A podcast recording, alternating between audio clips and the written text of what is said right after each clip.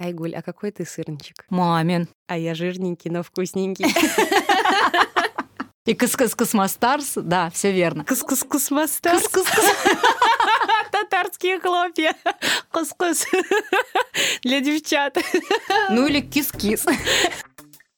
Привет, это подкаст «Кунжут и пряник». Меня зовут Яна Айдарова, я бартендер и автор подкаста «Ты ж бармен». Привет, я Айгуль Сабирова, редактор рубрики «Еда» на «Инде». Здесь мы разговариваем о еде, напитках и о людях по обе стороны барной стойки. А еще спорим о вкусах в том числе. И в этом выпуске мы поговорим о завтраках. Когда они стали важным приемом пищи и кто сделал их популярными. Как развивается индустрия завтраков в Казани. И как получить от утренней рутины максимум удовольствия.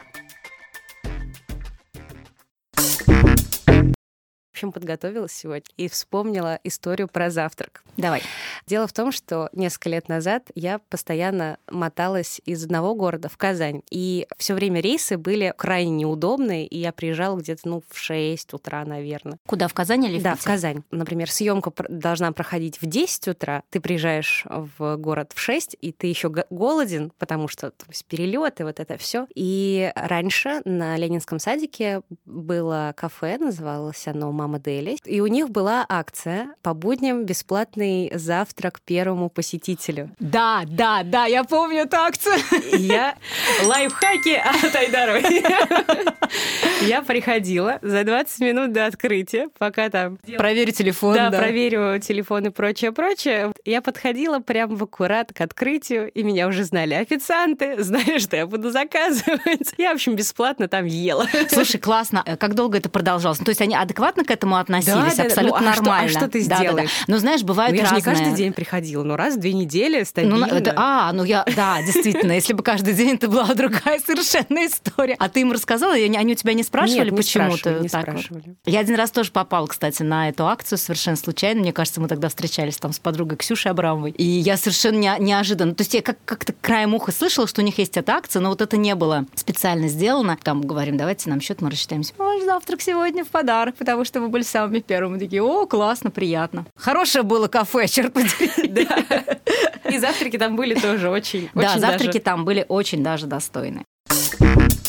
А меня вот, кстати, вдохновил последний буквально завтрак вне дома. В субботу я была в бранче. И первый раз, кстати, к моему студу и позору, никак мне что-то никогда тут не могла дойти на вечерний сервис. Но вот, в общем, пришла на утренний. Я редко делаю выводы о месте по первому визиту, потому что это неправильно. Но первый визит, возможно, позже я скажу что-нибудь другое про бранч, но вот в этот первый визит меня прям а, подкупило. Все, причем и а, сама атмосфера, и отличный плейлист, и предложение по завтракам. Я заказывала шакшуку. Она была прям очень классно сделана, очень здорово с фетой. Очень много сверху кинзы. Мне кажется, можно было бы меньше. Ну да ладно, это микроэлементы для нашего организма. Кинза полезна. И очень хорошее обслуживание, которое, знаешь, вот есть такая тонкая грань между тем, чтобы быть Навязчивым. и даже немножечко понебратским, и тем, чтобы быть э, вот все-таки на расстоянии от клиента. И вот они как-то идеально соблюдают вот эту вот, вот эту вот границу. Была в Ямбейкере. Во-первых, меня поразил интерьер. Действительно очень достойный завтрак. Это были яйца Бенедикт с э, рыбкой, в общем, тост. Ну, вроде как ничего особенного и так далее, но на самом деле весь э, кайф я получила от обслуживающего персонала, от э, молодого человека, который с нами работал. Тоже это было так стильно. Наверное, это было стильное обслуживание. Вот так я могу это, это описать, потому что человек знает меню, может шутить, причем это делает очень аккуратно, как-то очень находчиво придумывает, объясняет э, гостям, почему там той или- той позиции не будет. Я хотела заказать сначала кашу, мне сказали о том, что ее нету. Я говорю, а, Вроде бы каша, да, Вроде что в этом каша, сложного, да-да-да. это не авокадо. Там, ну, там нету вот этой там ягоды условно. Я говорю, ну, можно, наверное, без нее. Он такой, ну, вы что? Вы что, издеваетесь? Это каша без вот этих ягод, это просто деньги на ветер. Давайте лучше возьмем что-нибудь другое. И как-то вот как-то это было очень плавно, и мне прям впечатлило. Это вот из последнего тоже из завтрачных историй, которые мне понравилось. Кстати, а ты знаешь, что, в принципе, вот вся эта история, да, вдалбливают в последнее время, что завтрак – это самый главный прием пищи, что на завтрак можно есть все что это угодно. Все маркетинговые ходы. Да, это все абсолютно реклама, маркетинговые ходы, и что, я так понимаю, до сих пор нет достоверного медицинского исследования, которое бы говорило о том, что действительно нужно обязательно завтракать, что действительно это главный прием пищи. Ну, в общем, мы, которая бы я думаю, по- мамы по- не подтверждала, подтверждала все прочие мифы, которые существуют вокруг завтраков. А еще что самое интересное, вот когда я готовила материал к этому выпуску, я тут немножко порылась в интернете и, например, узнала, что, оказывается, вот в разрезе э, общечеловеческой истории, да, завтраки стали более-менее обязательным приемом пищи для большинства населения относительно недавно, Да. буквально в XVIII веке. Это связано, естественно, с промышленной революцией, когда случился большой отток сельского населения в города, а они приезжали работать на заводах, на фабриках, и, естественно, перед там 10-12 часовым рабочим днем им нужно обязательно было подкрепиться, потому что потом либо не было возможности, либо не было времени на это, а, в общем-то, силы были нужны, чтобы тут со станками работать и там сидеть и прясть что-то, да. А до этого завтракали в основном крестьяне, которые уходили рано утром в поле, ну, потому что, опять же, им нужны были силы, Силы, для да. тяжелой физической работы. А я так понимаю, что те, там, ремесленники, да, или там аристократы, они- или, может быть, домашняя прислуга, да, те, кто работал у более зажиточных слоев населения, они обходились без завтрака, у них был обед и ужин. А потом, когда завтраки появились, какая-то традиционная еда появилась, да, это был хлеб, это был эль, сыр, каша или вчерашние объедки. Но более точных данных по- пока нет, потому что, как мы все знаем, по большей части пишут историю политическую, да, а не историю ежедневную, Бытовую, да, да, не микроисторию. А, в общем-то, наряду с повсеместным распространением завтрака как явления, в Америке его объем стал расти до размеров обеда. То есть это было не что-то такое маленькое, небольшое, да, как ну, больше начало дня. мяса, еще больше мяса, еще Мясо, немножечко мясо, и еще картошечки чуть-чуть Да, к этому. с яйцом. Да, и медицина, которая была, в общем-то, в то время, доктора стали на- наблюдать, что у многих появляются проблемы с желудком. Там какое-то несварение, например, прям там были большие дебаты по поводу того, что с этим делать. В середине 19 века американцы очень любили отдыхать на курортах. И, ну, естественно, это были такие спа, где там лечили, условно говоря, я не знаю, там водами любое заболевание, так же, как раньше кровопусканием, да, все лечили. Лечили там умеренными физическими нагрузками. И вот тогда часть врачей, которые работали при этих курортах, они задумались вообще о том, чтобы на завтрак придумать, чтобы он не походил на обед, на ужин и прочее. И вот как раз один из этих докторов, это был Джон Харви Келлог, и он, собственно, придумал хлопья, кукурузные хлопья или сириалс.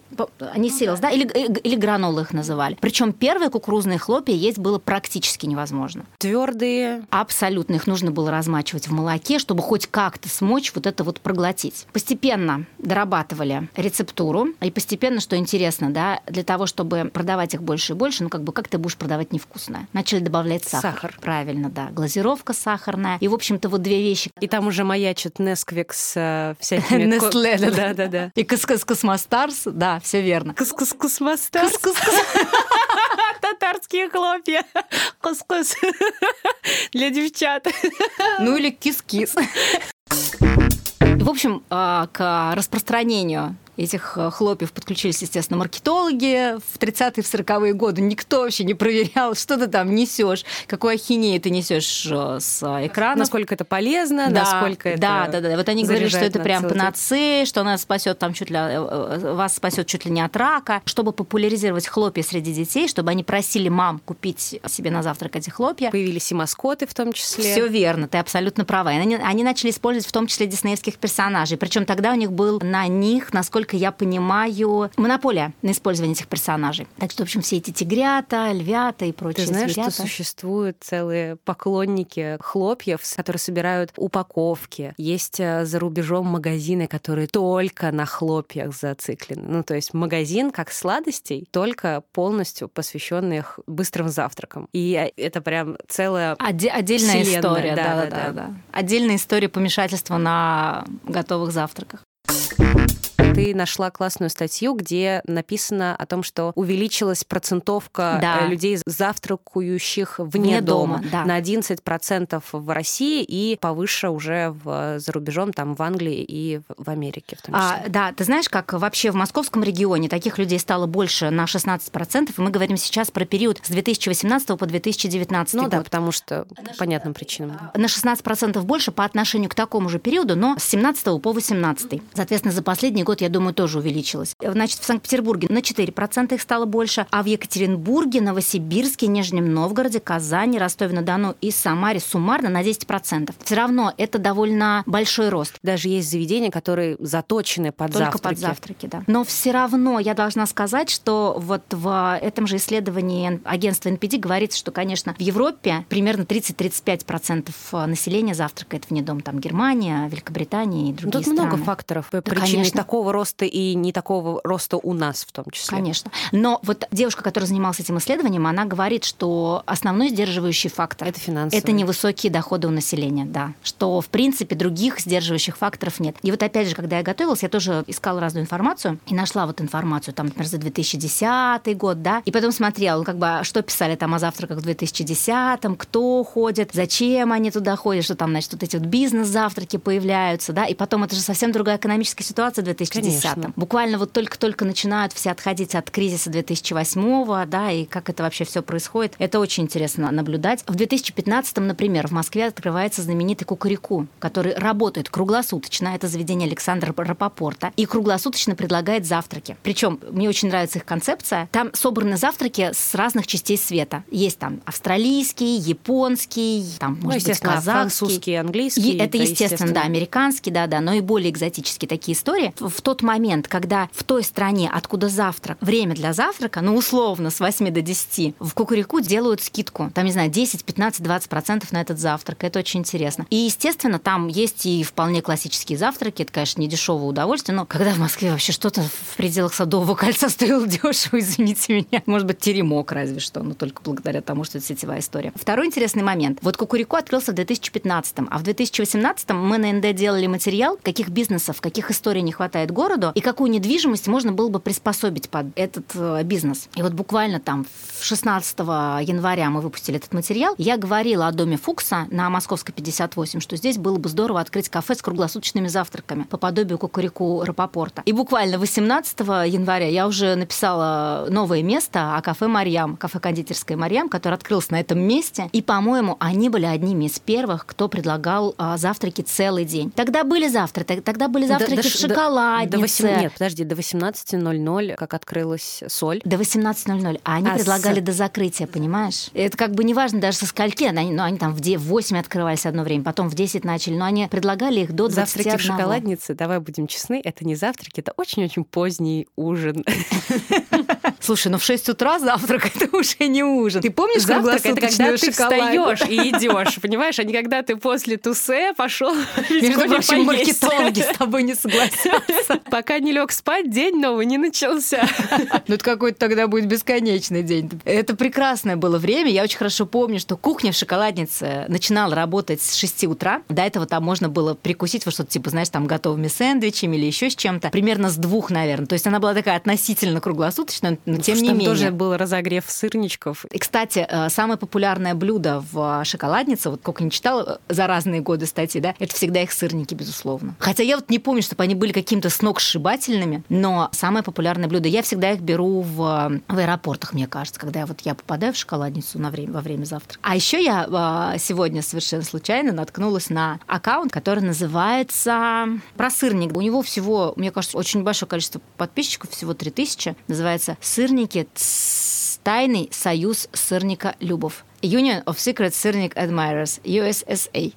И ребята ездят по разным городам. Ты посмотри. фотографируют и Э, постят. фотографируют и постят, и ну, они подробно описывают, и они даже просят рецепт, и они рассказывают вообще о самом месте, да, там, кто авторы проектов, где он находится, сколько стоит, когда можно заказать эти сырники, адрес, в общем, все что угодно. Как раз последний пост у них про сырники из артеля. Тоже про Инстаграм-аккаунт, связанный с завтраками. Мне показали очень классный проект тоже в Инстаграме. Он называется Breakfastification. Очень стильный, и там даже есть гайд, как делать фотографию для этого аккаунта, чтобы отмечать их, чтобы они делали перерепост. То есть э, они фотографируют именно домашние завтраки, э, просят, вернее, своих подписчиков фотографировать свои домашние завтраки и поддерживать вот эту эстетику красивых завтраков, которые с хорошей музыкой, с хорошей компанией, с э, правильным, красивым фильтром наложенным.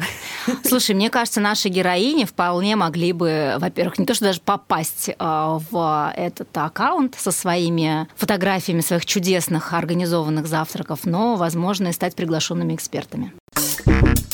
Вообще меня домашние завтраки очень вдохновляют, но это, эта история вообще не про меня, потому что звать кого-то с утра, когда я еще сама не проснулась и не выпила свои, свои две-три чашки кофе, про которые вы узнали в прошлом выпуске, невозможно. То есть для меня встретить человека с утреца — это прям очень тяжело, тем более у себя дома, где надо все привести в порядок, либо с вечера, либо с утра, когда я готовлюсь к выходу. Раскидано, все разбросано. В общем, эстетики у меня, к сожалению, дома, я точно уверена, что не получится. И, и стол очень маленький. Но я всегда с какой-то светлой завистью смотрела на и смотрю на твой аккаунт и э, твои перепосты у завтраки с Юлей Турановой, редакционный директор э, Инде. И мне все хотелось узнать, по какому принципу выбираются гости, что именно там готовится, откуда она взяла такую классную посуду, в конце концов, и почему у нее есть нормальный свет из окон для фотографий. Может быть, Юля нам ответит на этот вопрос? Я расскажу немного про свой проект «Завтрак с Юлией Турановой». Я придумала его, даже не помню, честно говоря, наверное, лет шесть или семь назад. И вот в чем была идея. У меня есть крестница, а, это дочь моей близкой подруги Даши. Ее зовут Саша. И в какой-то момент я поняла, что мы э, довольно редко видимся, и мне очень жаль, потому что я бы хотела участвовать в ее жизни, но э, видеться часто не получается, ну, как-то не выбирается случай, не знаю, не получается. И я придумала делать э, воскресные завтраки у себя дома а, и приглашать туда моих близких подруг, Айгуль, собственно, и Дашу, и их детей. Как правило, все входит в привычку, когда ты повторишь это несколько раз, довольно много, много раз, и, ну, мы решили, я решила делать это каждое воскресенье. Были моменты, э, когда в субботу я ходила на вечеринку, и мысли о том, что на следующее утро мне надо рано встать, чтобы приготовить э, что-то снова необычное, могла убивать во мне уверенность в том, что нужно это продолжать, но я пересиливала себя и вставала утром рано, приглашала э, моих друзей, и мы проводили завтраки, и, в общем-то, я благодарна себе, что в какой-то момент себя пересилила усилила. Мне очень нравится Алена Долецкая, и, в,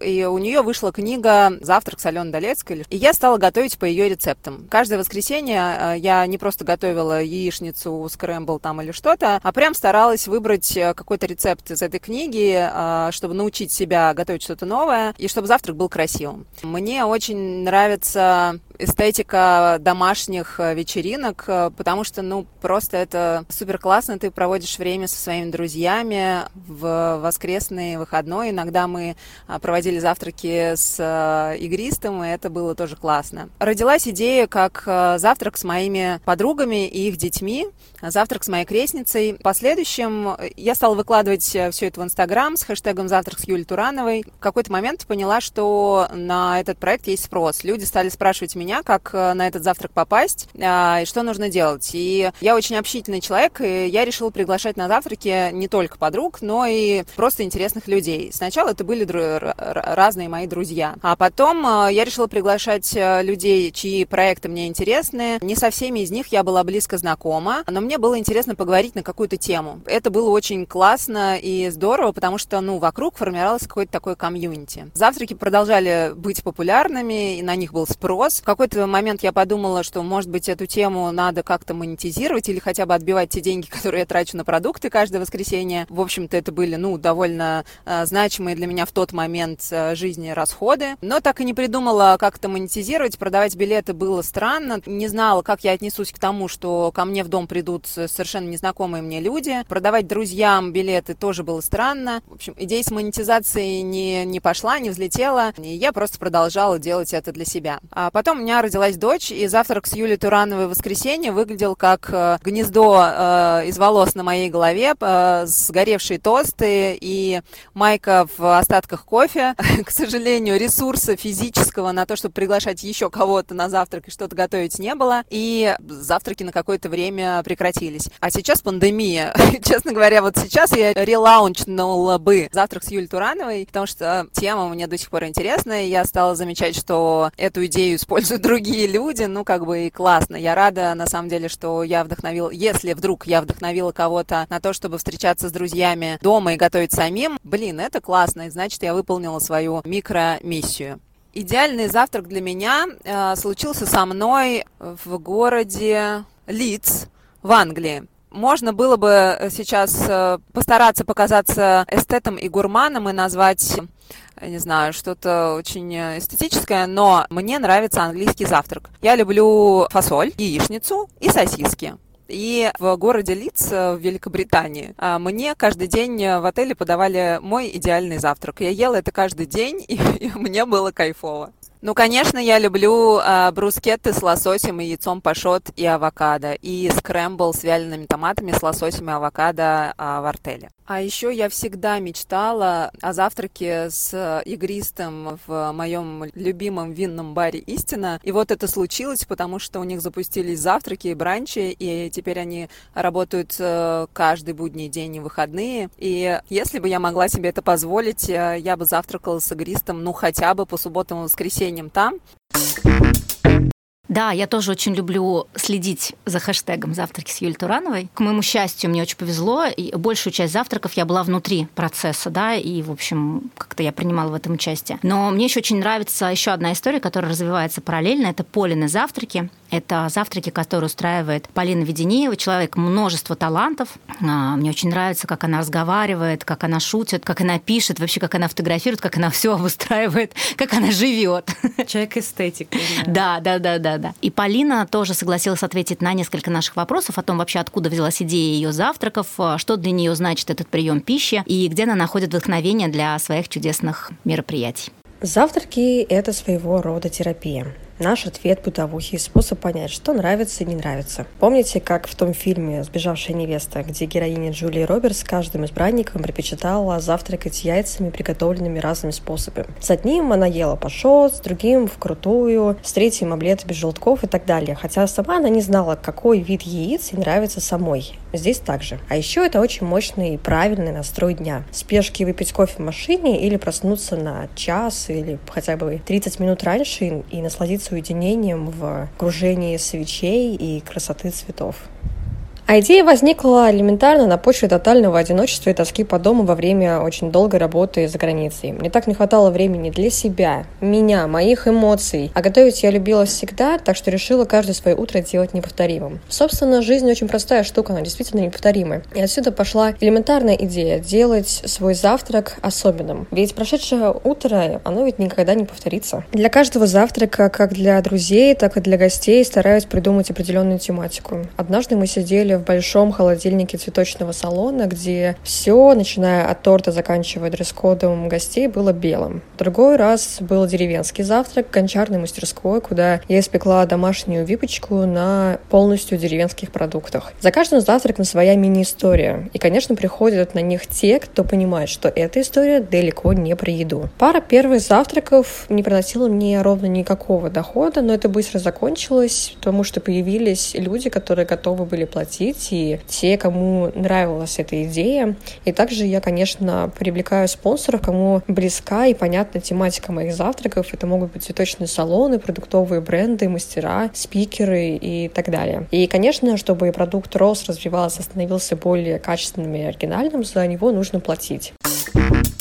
По поводу домашних завтраков. У меня в семье долгое, очень долгое время держалась традиция воскресных завтраков семейных. Это всегда была манная каша. А ты любишь манную Я люблю манную кашу. Даже если ты не любила манную кашу, тебе приходилось есть манную а кашу. Мы включали «Пока все дома» на телевизоре. Всегда разогревали очень большое количество чая. Была манка без комочков. Папа всегда делал бутерброды с маслом и медом. Где бы ты ни был в субботу вечером, в воскресенье утром, ты обязан был прийти на этот завтрак. Это всегда очень волшебно. Я до сих пор с таким трепетом и любовью, да, с теплотой вспоминаю пока все дома в том числе. В этом есть свой шарм, и на самом деле завтраки семейные переросли уже в микросемейные завтраки. И это тоже обязательный прием пищи, который обязательный утренний ритуал, который настраивает правильно на день. Завтрачный блиц. Что на завтрак есть? Нежнейший скрэмбл с добавками. Овсянка с ягодами и сыром или блинчики домашние с коричкой. Что на завтрак пить? Игристое. Кофе, много кофе или игристое. Особенно в артеле. Там есть скидки на игристые по воскресеньям с обалденными сырниками. Ребята, чем мы тут сидим вообще? Может быть, потому что сегодня не воскресенье пока еще. Я... Возможно. И время далеко не завтракашное, понимаешь? Кому как. Куда на завтрак, если не дома сходить? Но если посмотреть по чекам, то артель. Артель, ранняя пташка. Ну, я буду банальной, но зато это честно. И если это похмельный завтрак, то соль. А если это похмельный завтрак, то палома кантина и чиликон карна там. Это лучше лучше. Многие, просто. многие еще советуют фо, фобо. Фобо, да, да, да, фобо тоже очень хороший Но вариант. Мне кажется, это история про январское похмельное утро. Отель с лучшими завтраками, по твоему мнению? Из тех, где я была, это сетевая совершенно история, что-то типа Редисона в Стокгольме с видом на городскую ратушу, где проходят ужины нобелевских лауреатов с королевской семьей. Там была лучшая Еще выпечка бы там не ever вообще. У меня маленький опыт отельной жизни. Я очень ярко помню еще в несознательном возрасте завтрак, э, шведский стол. Для меня это было первое открытие вообще, что-то существует в семейной поездке. Для меня тогда там семилетний, восьмилетний это было просто что-то с чем-то. То есть можно самому прийти и взять, что ты хочешь. И сколько хочешь. Это просто было что-то. Но я считаю, что никакая отельная еда не сравнится с домашней или приготовленной. С кем пойти на завтрак? С сыном или с подружкой? С любимым человеком. Такие, такие сентиментальные. Ужас просто. Что смотреть или слушать на завтрак? Я считаю Нора Джонс, любой альбом. Обычно у нас это прослушивание, просмотр э, любимых YouTube-каналов, конечно же, но пусть это будет Нина Симон. Mm-hmm. Ну, у меня еще Сэм Смит, может быть. На вот такой приятной, солнечной, уютной ноте мы решили... мы заканчиваем наш выпуск подкаста «Кунжут и пряник». Подписывайтесь на нас, ставьте нам оценки, пишите свои комментарии, потому что мы хотим становиться только лучше. Также подписывайтесь и слушайте новый подкаст от Инде «Вы не понимаете, это другое», где главный редактор Ксения Лукичева и журналистка НД Мария Перебаева рассказывает о новой этике. Если вы хотите стать э, героем нашей программы или у вас есть интересная тема для обсуждения, пишите на электронную почту еда собака inde.io с пометкой подкаст. С вами была Айгуль Сабирова. Я Найдарова. Подкаст «Кунжут пряник» обнимает, целует и услышимся на следующей неделе. Или увидимся на завтраке в одном из заведений города. О, да. Пока-пока. Пока-пока.